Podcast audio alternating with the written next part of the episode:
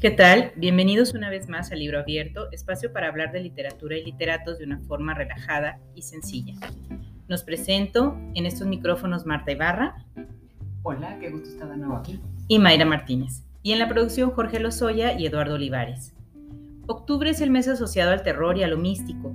Es por esto que los próximos dos programas serán dedicados a este, por demás, encantador género. Así que sin mayor preámbulo, entremos en materia.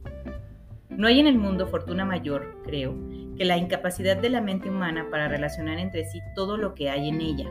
Vivimos en una isla de plácida ignorancia, rodeada por los negros mares de lo infinito, y no es nuestro destino emprender largos viajes. Las ciencias, que siguen sus caminos propios, no han causado mucho daño hasta ahora, pero algún día, la unión de esos disasociados conocimientos nos abrirá la realidad y a la endeble posición que en ella ocupamos perspectivas tan terribles que enloqueceremos ante la revelación, oiremos de esa funesta luz refugiándonos en la seguridad y la paz de una nueva edad de las tinieblas. La llamada de Cthulhu de H.P. Lovecraft. Y sin más preámbulo, comenzamos.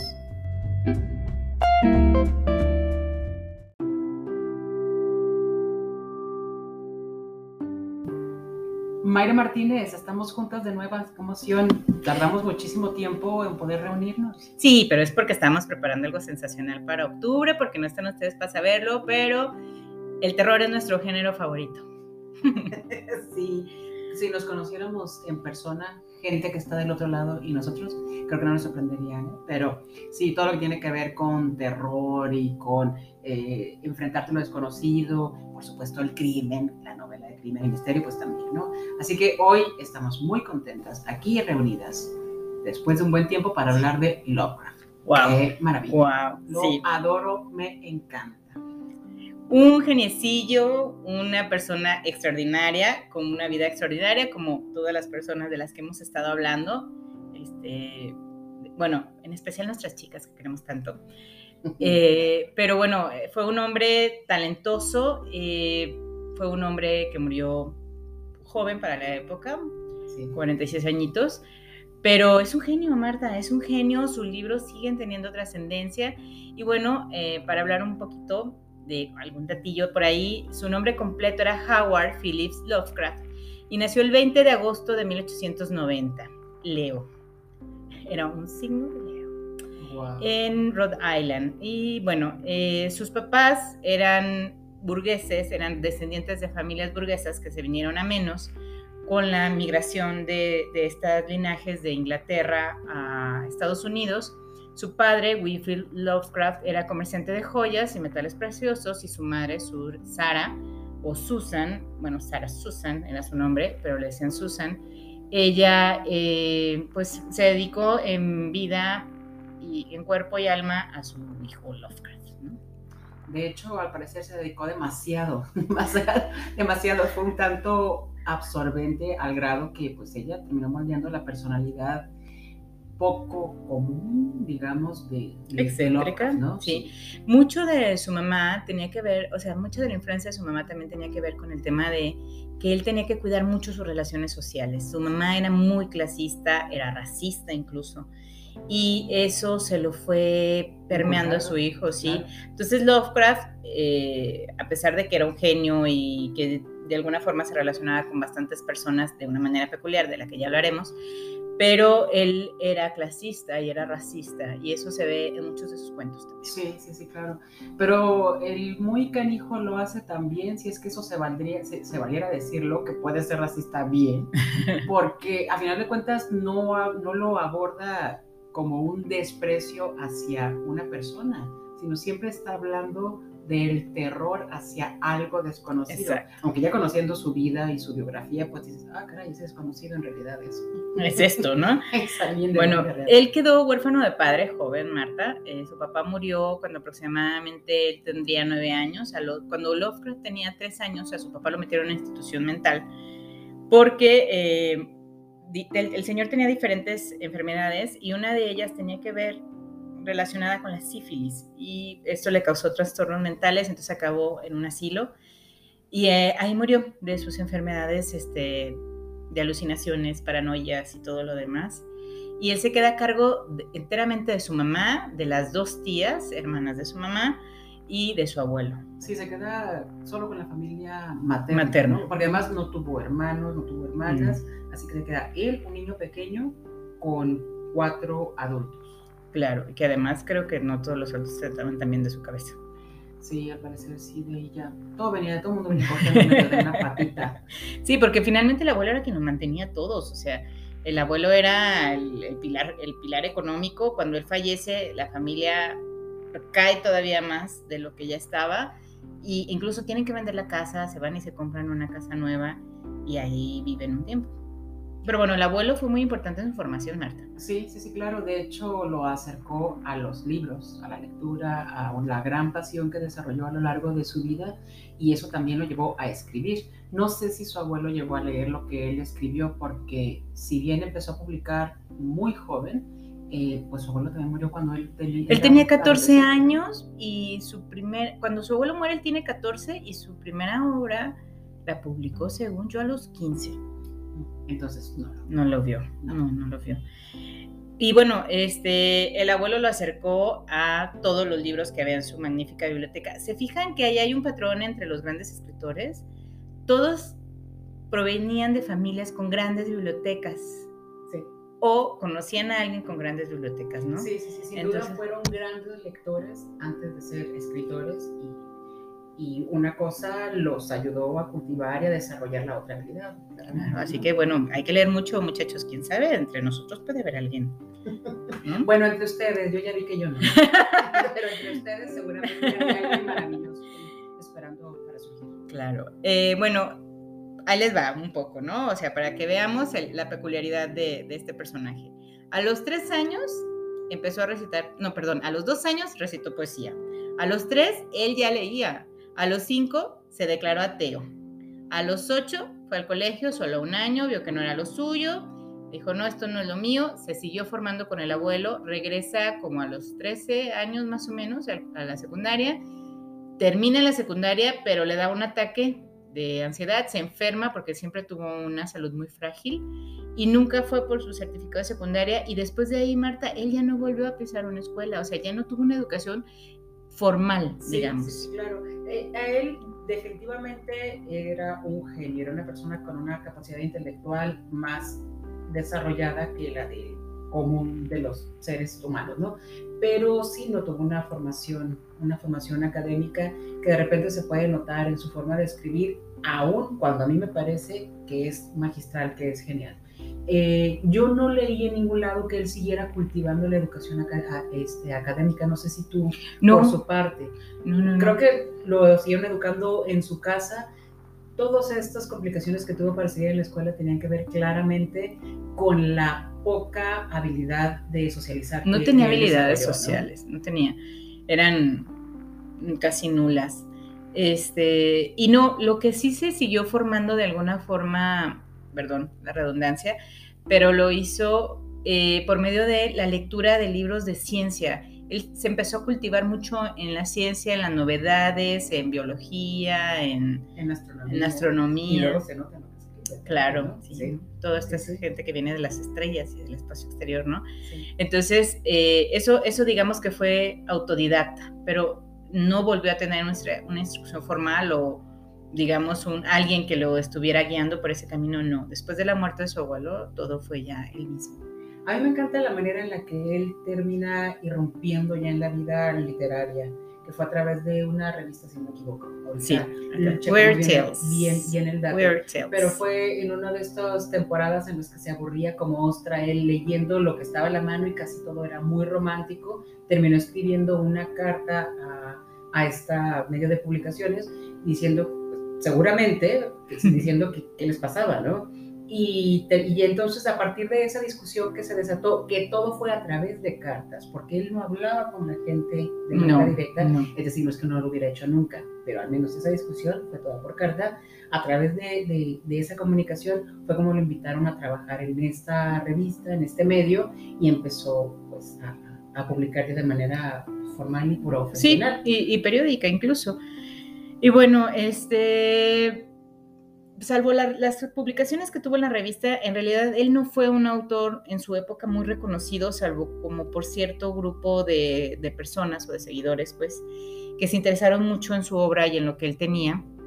Y eh, bueno, hay quien lo cataloga como que se puede dividir en tres cosas, ¿no? Las historias macabras, sus historias de ciclo onírico, porque para él las pesadillas eran fuente de inspiración. Y eso es magnífico, o sea, le dio el sentido padre a una cosa que a muchos de nosotros nos da miedo, ¿no? Las pesadillas. Sí, pues eh, lo que pasa es que su, vida creo yo que fue tan atormentada, fue tan solitaria, de hecho es algo que estábamos comentando antes de empezar a grabar, esta soledad y este vacío en su existencia para mí se nota y lo a mí me lo hace sentir cada vez que leo una de sus una de sus historias, uno de sus cuentos. Me deja agobiada esa sensación de soledad. Además de lo que pueda dar miedo, de lo que pueda sorprender, la sensación de soledad para mí es devastadora. Sí, era un hombre atormentado en muchos niveles, porque también sus libros reflejan ansiedad. Ay, sí reflejan terror a lo desconocido, al futuro, la incertidumbre, o sea, te ahogas un poco, Marta, te ahogas un poco en eso. O sea. Y al mismo tiempo no puedes desengancharte. No, Qué enfermedad, de verdad, pero que es, muy emocionante. sí. Muy emocionante. Y bueno, eh, y lo más, la obra más importante que tuvo, que después en la segunda parte ahondaremos en ella, son los mitos de Cthulhu. Que bueno, hay muchas formas de pronunciarlo, eh, pero esa fue la que nosotros encontramos que es como la más común, Cthulhu, porque está muy difícil incluso escrito. y demasiadas consonantes y poquitas vocales. Solo dos y además us, ¿no? Y bueno, eh, él, fíjate Marta, que sí se casó. Sorprendentemente, él no tuvo una vida amorosa próspera, ni grande, ni fue el galán de la época, ni nada. Se casó con una mujer, Sonia Green, que era viuda y era siete años mayor que él. Eso era un escandalazo. Escándalo, estamos hablando de principios del siglo XX, principios de, 1900. Él nació a finales del siglo de 1800 y pues ya para el siglo XX todavía seguía la sociedad arrastrando todo Y además, aunque él publicaba y ganaba ahí su dinerito y toda la cosa, realmente quien mantenía la casa y quien lo mantenía él era ella. Ella tenía un negocio. Cuando el negocio de ella truena, eh, fue cuando se mudan a Nueva York y él no soportó vivir en Nueva York. Claro, lo que pasa es que vivía en una zona desolada. Yo recuerdo, no sé si han visto esta película de El jinete sin cabeza, la, versión de donde sale Johnny Depp, este, que es un páramo desolado, eh, donde no hay nadie a muchos kilómetros de la redonda. Yo me lo imagino viviendo y creciendo así a un niño pequeño caminando solo por horas y horas en esos parajes solos y llenos de neblina y de penumbra. Entonces, claro, se va a la ciudad de Nueva York y se ahogaba. Claro, porque además estaba ahí un montón de gente. Nueva York es una ciudad llena de, gente que viene de muchos países, ¿no? Entonces, eso sumado a su personalidad lo terminó ahogando, decide divorciarse de, de Sonia se regresa. Hay quien dicen que incluso la relación no prosperó porque creen que él fue asexual, Marta. No me consta, no estuve ahí, pero este, pero bueno, alguna vez alguien le preguntó a Sonia si eso era verdad y ella dijo que Lovecraft siempre fue un amante cumplido. Mayra Martínez, te lo, repito, ¿de dónde salen esos datos? quiero conocer tu fuente y no porque lo estoy poniendo en duda, sino porque quiero saber. Una palabra, Ouija. No, no, nada de eso, muchachos. Mucha investigación, mucha investigación. Yo sé, eres muy profesional. Claro. Y bueno.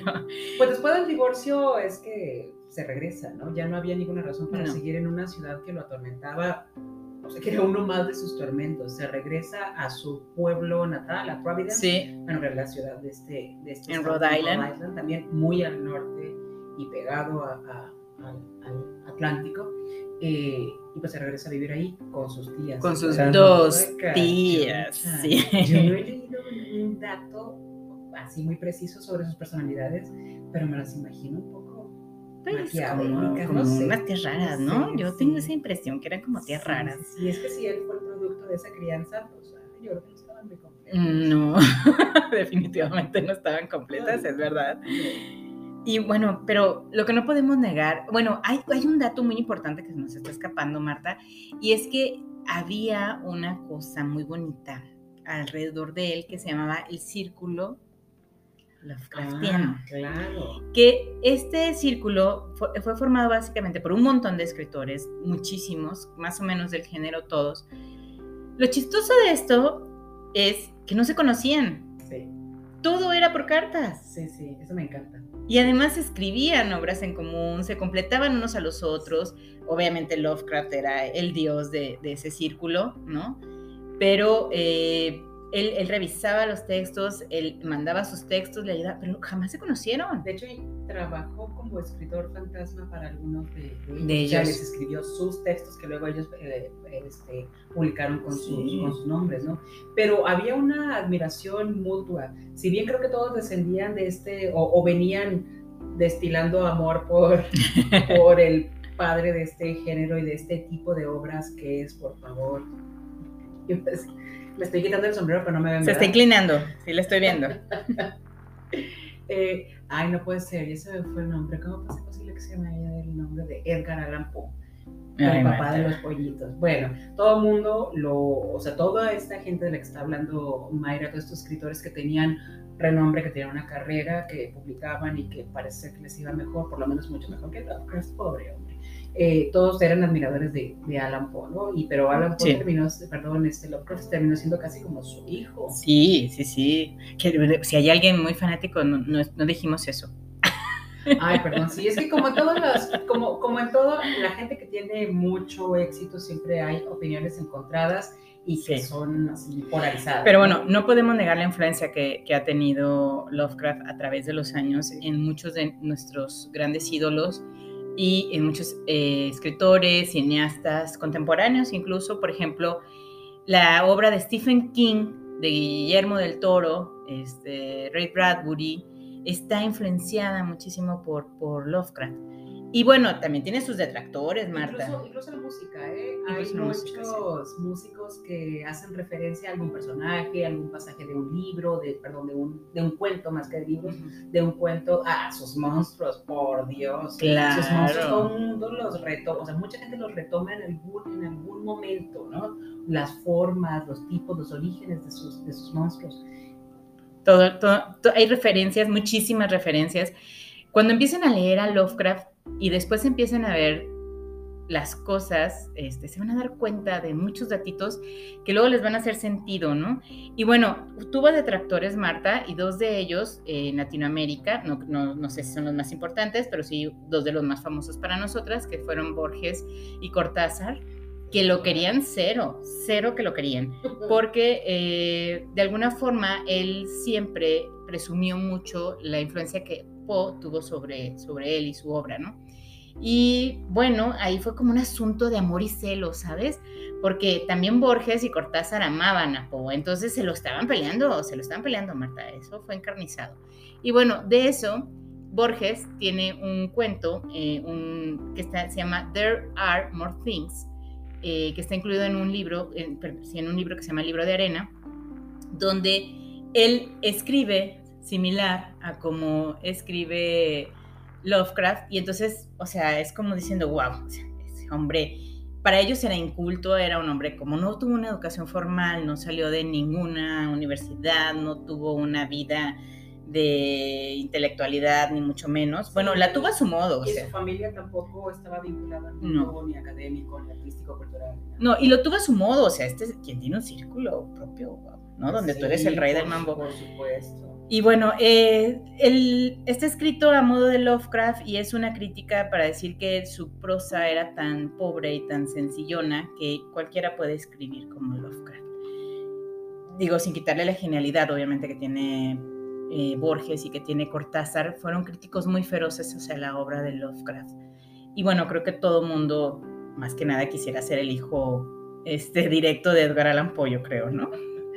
Sí, desde luego. Pero a, digo, a mí me parece que si algo sencillo se le puede atribuir a la obra de Lovecraft es que es Lovecraft, perdón, insisto, demasiadas consonantes en estas palabras, eh, es que sí es muy sencillo de leer, no es rebuscado, aunque su tono siempre es extremadamente serio y formal. Y siempre pero- en primera persona. Pero no es rebuscado y sin embargo poder impactar eh, con esa sencillez de lenguaje y de estructura, si tú quieres, o con esas historias que parece que no fueran muy complicadas, pero llegar, o sea, causar ese nivel de impacto, meterse en tu mente y en tu corazón y engancharte de esa manera, no creo que sea de alguien que no tiene talento, No, no, no. que no. no tiene un genio.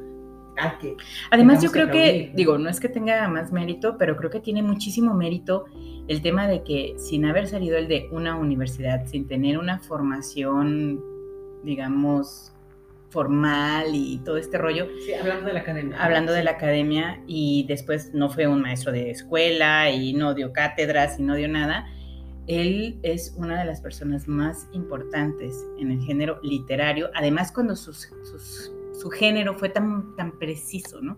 Y ha trascendido tanto. Entonces, pues nada, ¿no? Además de que él abrió la puerta a, uno, a un nuevo a una nueva forma de manifestar el terror, porque ya eran los clásicos monstruos que se conocían, ¿no? O el vampiro, o la persona este, que estaba, no sé, el, el muerto resucitado, casi todo tiene que ver con muertos resucitados. O se le abrió la puerta a otro tipo de terrores, terrores que no tienen que ver con este mundo y no estamos hablando de fantasmas. Terrores que habitan en nosotros y en nuestra mente y que cualquiera Sí. los puede tener. o incluso en otras dimensiones. Eso me parecía bien, bien complicado, no de entender a la hora de leerlo, de imaginar. de imaginarlo, sí. Cthulhu es Sí. totalmente aterrador. Y bueno, con esto terminamos el primer bloque y volvemos en unos segunditos.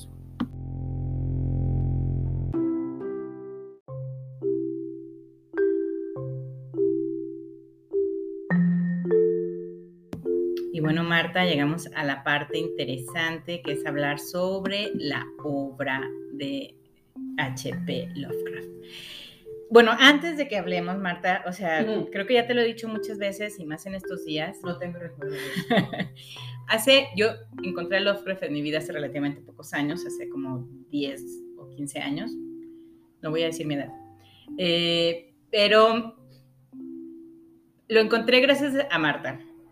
Gracias. Este, y la primer, la primer cosa que me dijo, te va a encantar, te va-". porque le dije, quiero algo que de verdad me dé miedo. O sea, yo toda que me ilusa, ¿no? Y entonces me manda el cuento de la cripta. Y lo leí y no pude dormir. No pude dormir en semanas, ¿no? Y entonces ahora, claro que mi mente borró que era de Lovecraft después de 15 años y ahora que retomé todos estos cuentos, todas estas historias, lo veo y digo, la cripta, ay, ¿qué será, no? Lo volví a leer y me volví a dar mucho miedo y entonces volví a odiar a Marta en mi corazón. Es una obra que me aterra por el asunto de que el hombrecito se la pasa encerrado en una cripta con ataúdes muertos, hay un pie que entra, hay pies que no existen, o sea, hay un caballo que relincha, tiene todas estas cosas que a mí me dan tanto miedo en lo personal. Entonces es lo que hablamos, Marta, de lo, él se mete en tu cabeza. Sí, de una manera impresionante. Pocas, pocas obras logran meterse, logran taladrar, porque claro, o sea, un buen libro, no importa cuál sea el género, una buena historia, se engancha a ti y no te abandona, ¿no? Te se queda contigo por siempre, la recuerdas y la sientes dependiendo de cuál sea el género, cuáles sean las emociones que despierta. Pero es que Lovecraft te taladra el cerebro. Sí. No, por favor, no crean que lo estoy diciendo de una mala forma. Aunque suene feo eso de que te taladren el cerebro, no es algo feo, es muy emocionante, es adictivo de verdad. A mí, a mí me volvió loca cuando lo empecé a leer. O sea, me pasé días, o sea, tardes más bien completas, porque pues sí tenía cosas que también. Eh, tardes completas leyéndolo y, y no podía, no podía parar. No, No, no, es una adicción, es, esto es, o sea, Sí. es una adicción. Pero bueno, la cripta yo no la quiero volver a leer en mi vida. Ya me la tatué con esta segunda vez. De verdad, de verdad, me aterró. Léanla. Yo insisto, insisto en que mucho del terror que inspiran las historias de Lovecraft tiene que ver con esa canija angustia. Sí, sí, sí, sí, sí. Porque entonces Definitivamente. hay algo bien padre en él. A amigos, amigas, todos los que nos estén, quienes nos estén escuchando, hay algo bien padre que él nunca dibuja al chango, al mono, al malvado. Claro que sí hay descripciones, o sea, de sus seres Bueno, la de Cthulhu está padrísima, sí. Pero en lo general, él, o sea, decir quién le mochó el dedo, quién, o que si la sangre, ¿sabes? no tiene que ver con esta cosa medio gore, no. Eh, ni, ni- ni te describe la forma malvada con mucho, o sea, con, con muchos detalles. Él lo insinúa y luego... Y tu imaginación es lo que va, sí. A mí la- me parece que La Bestia en la Cueva, que por cierto esa fue su primera obra, a los 15 añitos, es su, su obra más influenciada por Edgar Allan Poe. ¿no? Es casi inmediatamente que lo descubre que le escribe esta obra. Y para mí es la personificación de la ansiedad. No se la cuento mucho, pero es una persona que se pierde en una cueva con sus miedos, consigo mismo, pensando, ay, me voy a morir, ay, me va a pasar, ay, es que va a llegar, es que me va a dar sed, es que... Y entonces empiezas a leerlo y empiezas a, a pensar en la ansiedad, en el terror que él tenía por estar vagando por esos lugares. Y entonces la bestia en la cueva me parece que es terrorífica más por el asunto de- del terror mental que el personaje está Sí. viviendo, que está sufriendo sí, solo. terror psicológico completamente. Toda la angustia y la desesperación la puedes sentir, por supuesto. Pero no es que uno se llegue a asfixiar, ¿eh? por favor, sí léanlo. No nos tomen. No, sí, tómenlo literal, sí tómenlos. Yo sí me asfixié. Pero no se vayan eso más, es- es de otra forma. Está bien padre asfixiar, no es cierto. Bueno, ah, ahora déjame decirte, para mí, y es difícil elegir entre los cuentos de Lovecraft porque tiene muchísimo, Muchísimo, un sí. montón. Pero el cuento de El extraño me Bueno, sí. encanta, me encanta. Este ser solitario, que nunca se dice, pero se insinúa que es un vampiro y no tiene nada que ver con que. O sea, es decir, no, es un spoiler que ustedes sepan que es un vampiro, porque ese no es el meollo del asunto, y que está solo y que vaga por su castillo, un lugar inmenso, eh, donde está, pues eso, alejado de todo el mundo. Dime si no tiene que ver con él. No, claro, claro. Él de alguna forma vivía en su castillo, que era su mundo. tiene que ver con esa- alejado, solo, solo, no, no solo porque no haya nadie, sino además desolado, casi devastado. Y to- toda, toda la historia describe la situación emocional de este personaje que habla de que es diferente a todos los demás y en un determinado momento decide, no, pues yo voy a salir, voy a salir del encierro autoimpuesto y resulta que al salir de su castillo él descubre que estaba en una especie de mazmorra. Llega al mundo superior y llega a mitad de una fiesta. Todo el mundo se asusta, todo el mundo grita, todo el mundo se aterra y corre. Y él también trata de huir porque se desconcierta y se topa. Y cuando trata de huir, se topa de frente con una criatura, una criatura terrible terrible, ¿no? Deforme, monstruosa, estira la mano, pues tratando de alcanzar, lo que- de alcanzar y de alejar al mismo tiempo eso que le estaba aterrando y se va corriendo, se va corriendo por el terror que le, que le genera eso que, que Que él descubrió. Y era así mismo. Y bueno, eso nos pasa a varios de nosotros en la vida. Era un espejo lo que. Pero si te fijas y lo llevas a la realidad, eso nos pasa todos los días en el espejo, ¿no? Ah, claro. Podemos ver un monstruo Sí, claro. Y podemos estar encerrados en nosotros mismos, que era lo que Lovecraft tenía. Sí, sí, sí. Y bueno, tiene, bueno, los gatos de Ultar, que pues, No se onda con los gatos también. Bueno, era amante de los gatos, le encantaban los gatos y en todas sus obras hay gatos. Sí, sí, sí. Pero los gatos de Ultar eran malvados, muy malvados. Y eran tan malvados que eh, tomaron una isla los gatos. Y ahí nadie podía matar gatos, o si no, los gatos te daban cuello a ti. ¿no? Sí, esos benditos gatos. Se me figura que ya que se, ponen, que se pongan de acuerdo, sí podrían hacer eso. Sí, sí, definitivamente. Y bueno, su cuento más representativo y del que sí me gustaría hablar ampliamente es el, La llamada de Cthulhu. Ah, bueno, sí que a partir de ahí se desarrolla esta serie que es, que es Los mitos de. Ujú, Cthulhu. Ya, ya lo tiene dicho. Bueno, Cthulhu es un dios ancestral o primigenio, ¿no? Este, venido del espacio exterior, que eso es maravilloso, Marta, es maravilloso. Sí. Pero además es, No te destapó así ¡pum! la cabeza de, de, la impresión la primera vez que leí. Claro, claro. Sí. con extraterrestres. Yo no me la veía venir, ¿eh? No, no, no. Yo pensaba que era un ser mitológico que vivía en el centro de la Tierra o algo así. Cuando empiezan a decir que venía de las estrellas y que los estas cositas, los diosecitos que había aquí, ellos las habían traído porque no era de una piedra conocida. Eh, o sea, empiezas a hilar, a hilar, porque nunca te lo dice casi hasta el final. Y entonces te da la idea que este lugar donde vivía Cthulhu y donde, donde permanecía eh, y como en una hibernación, eh, es una nave espacial, ¿no? Porque como, bueno, uno se la describe en su cabeza a sí mismo. Y es, que nunca te da las cosas resueltas. No. Él te da datos y tú los armas en tu cabeza, tú los pones en, en tu cabeza y ¡zas! Tienes una revelación.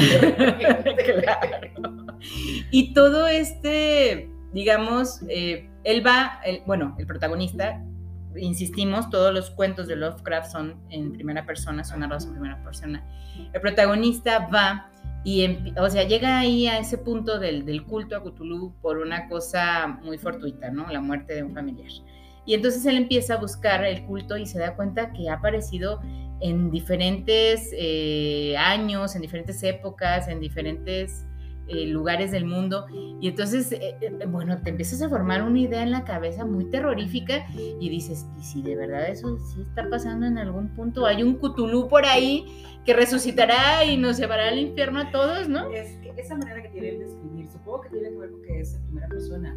Parece que te está contando algo que está viendo. claro. si te descuidas, te llegas a creer dos que tres cosas. sí. Ah, ay, ahorita voy a buscar el periódico a ver si tiene. Ajá, ¿en qué momento va a llegar? Bueno, eh, esa reacción causó el Necromicon. Ah, bueno, el Necromicon. Bueno, del Necromicon hay un dato curioso. Abdul, que es el, el protagonista, el árabe loco que escribe el Necromicon, era un seudónimo que Lovecraft usaba cuando era niño. Y, o sea, es el mismo, ahí es más que obvio que es el mismo. Y bueno, el Necromicon es un libro de saberes arcanos y magia ritual que el meollo de esto es que quien lo lee se vuelve loco y luego se muere de eso. Sí, claro. Pero claro, o sea, tiene un poder y se supone que, lo que toda la, la magia que oculta ese, ese libro es súper poderosa porque pues, tiene el poder de levantar y de convocar a los muertos. Claro. Entonces volvió Zombies attack. loca a mucha gente. Loca de tengo que encontrarlo, porque además lo narra súper. Fíjate que, perdón, me, me disculpo, eso no lo he leído es de las pocas cosas que no he leído de, de, él. Pero está escrito, eso sí, he leído muchas reseñas y muchos comentarios y pequeños reportajes acerca, está escrito de tal manera que te convence. bueno, es que, o sea, incluso hubo gente que en su locura lo buscó como buscaron el Santo Grial, como buscaron la caja de Pandora, como... Yo estoy segura que, hay gente que lo sigue buscando. ¿eh? Mm, no lo dudo, sí. Hay gente que lo debe seguir buscando. Sí, seguramente. En su afán de no sé quién. Y bueno, nosotros somos tapatías, este, bueno, Marta no, pero ella es por adopción. Y un escritor, perdón, un director, escritor también, eh, nacido aquí, Guillermo del Toro, es gran fan, gran, gran fan de Lovecraft y de Edgar Allan Poe. Y hay, por favor, véanlo, hay un, un, documental que hizo Guillermo del Toro que se llama Lovecraft, Fear of the Unknown. Entonces, este, vale, vale mucho la pena, échenle un ojito, si si les gustó escucharnos, si les gustó Lovecraft, échenle y ahí le va a ser mucho mejor. Y bueno, él, el, un dato curioso de esta Marta es que él tiene su casa llena de monstruos. Y de las esculturas que tiene, una es de Poe y el otra es de Lovecraft. Ah, Son en tamaño real, muy bonitos, sí.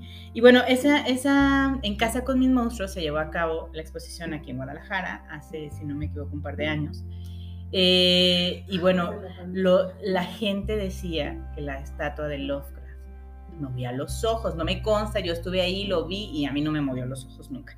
Pero bueno, hay gente que sí está muy entrada en este rollo, eh, pero bueno, estamos hablando de que Guillermo del Toro, que es un gran director de este género, ¿no? Tiene fundamentados sus pilares en, estas dos personas y, está padrísimo, Marta, o sea, porque tienen, o sea, Lovecraft ha influido en muchísimos autores, ya lo mencionábamos, a Stephen King, mencionábamos a Ray Bradbury, y como él, a muchísimos, muchísimos más que han entrado a este género, su obra es vasta, él escribió 71 historias que se han recopilado en libros, eh, y que gracias a dos amigos de este círculo Lovecraftiano, que son August Derleth y Donald Wandrey, que crearon una editorial que se llama Arkham House, y no sé si a alguien le llegue a sonar la palabra Arkham. Ciudad gótica. Exacto. Arkham sigan Asylum. ese hilo. sigan ese hilo. Eh, ellos crearon una editorial, como había mucha correspondencia, hay muchas obras que ellos rescataron. El dato de la correspondencia es brutal. Bueno, co- a ver, Marta, échatelo. Ese dato de la correspondencia, como les comentamos hace un ratillo, eh, él al parecer la mayor parte de sus relaciones las hizo a través de cartas. Entonces la, la, la, la- la comunicación que mantuvo con este círculo de autores fue a través de correspondencia y llegó a reunir, dice, dice por ahí, que cerca de 100 mil o incluso más de 100 mil. Más de 100 mil Más de cartas. 100 Sí. mil cartas. Entonces, bueno, estas dos personas, August Derleth y Donald Wandrey, crearon esta editorial. eh, empiezan a recuperar de las cartas, obra de eh, Lovecraft, que en su momento él no publicó en vida, y lo- los empiezan a publicar posterior, y gracias a ellos fue que no se perdió muchos de los cuentos de, Sí. de Lovecraft. Sí, porque todo lo que publicó, todas sus historias están publicadas de manera suelta, de, en periódicos, en revistas, unas de mucha circulación, otras de mucho menos, pero un libro él no escribió, él no dijo estos cuentos en este libro. No, él, él más bien era como de cuentas o de artículos, porque incluso en sus primeros años, ya después de escribir eh, durante una temporada algunos cuentos, incluso era eh, aficionado a escribir artículos para revistas de ciencia. Claro. No, no prosperó tanto, lo dejó ahí un poco de lado, pero bueno, lo hizo, o sea, fue muy prolífico. Sí, sí, sí, también escribió poesía. Lo, creo que lo primero, primero cuando era muy pequeño empezó a escribir poesía, ¿no? Sí, Y luego dijo, "Ah, no se le dio, ay, no se le dio. ¿qué estoy haciendo aquí? Y bueno, hay muchísimas adaptaciones de la obra de, de Lovecraft, eh, al menos son 16 que sí están basadas directamente en su obra, hay muchas más que toman solamente partes de, de obras de él. Y hay un proyecto, volvemos a Guillermo del Toro, soy fan de Guillermo del Toro, lo amo. Sí, de él como, De él como, como, productor y como persona creativo, pero también. él como persona. Sí, bueno, Qué bueno. tendríamos que hablar de él, Marta, en algún momento de la vida. Porque también escribió unos libros Sí, con Chuck. Hogan. Sí, vamos a hacerlo.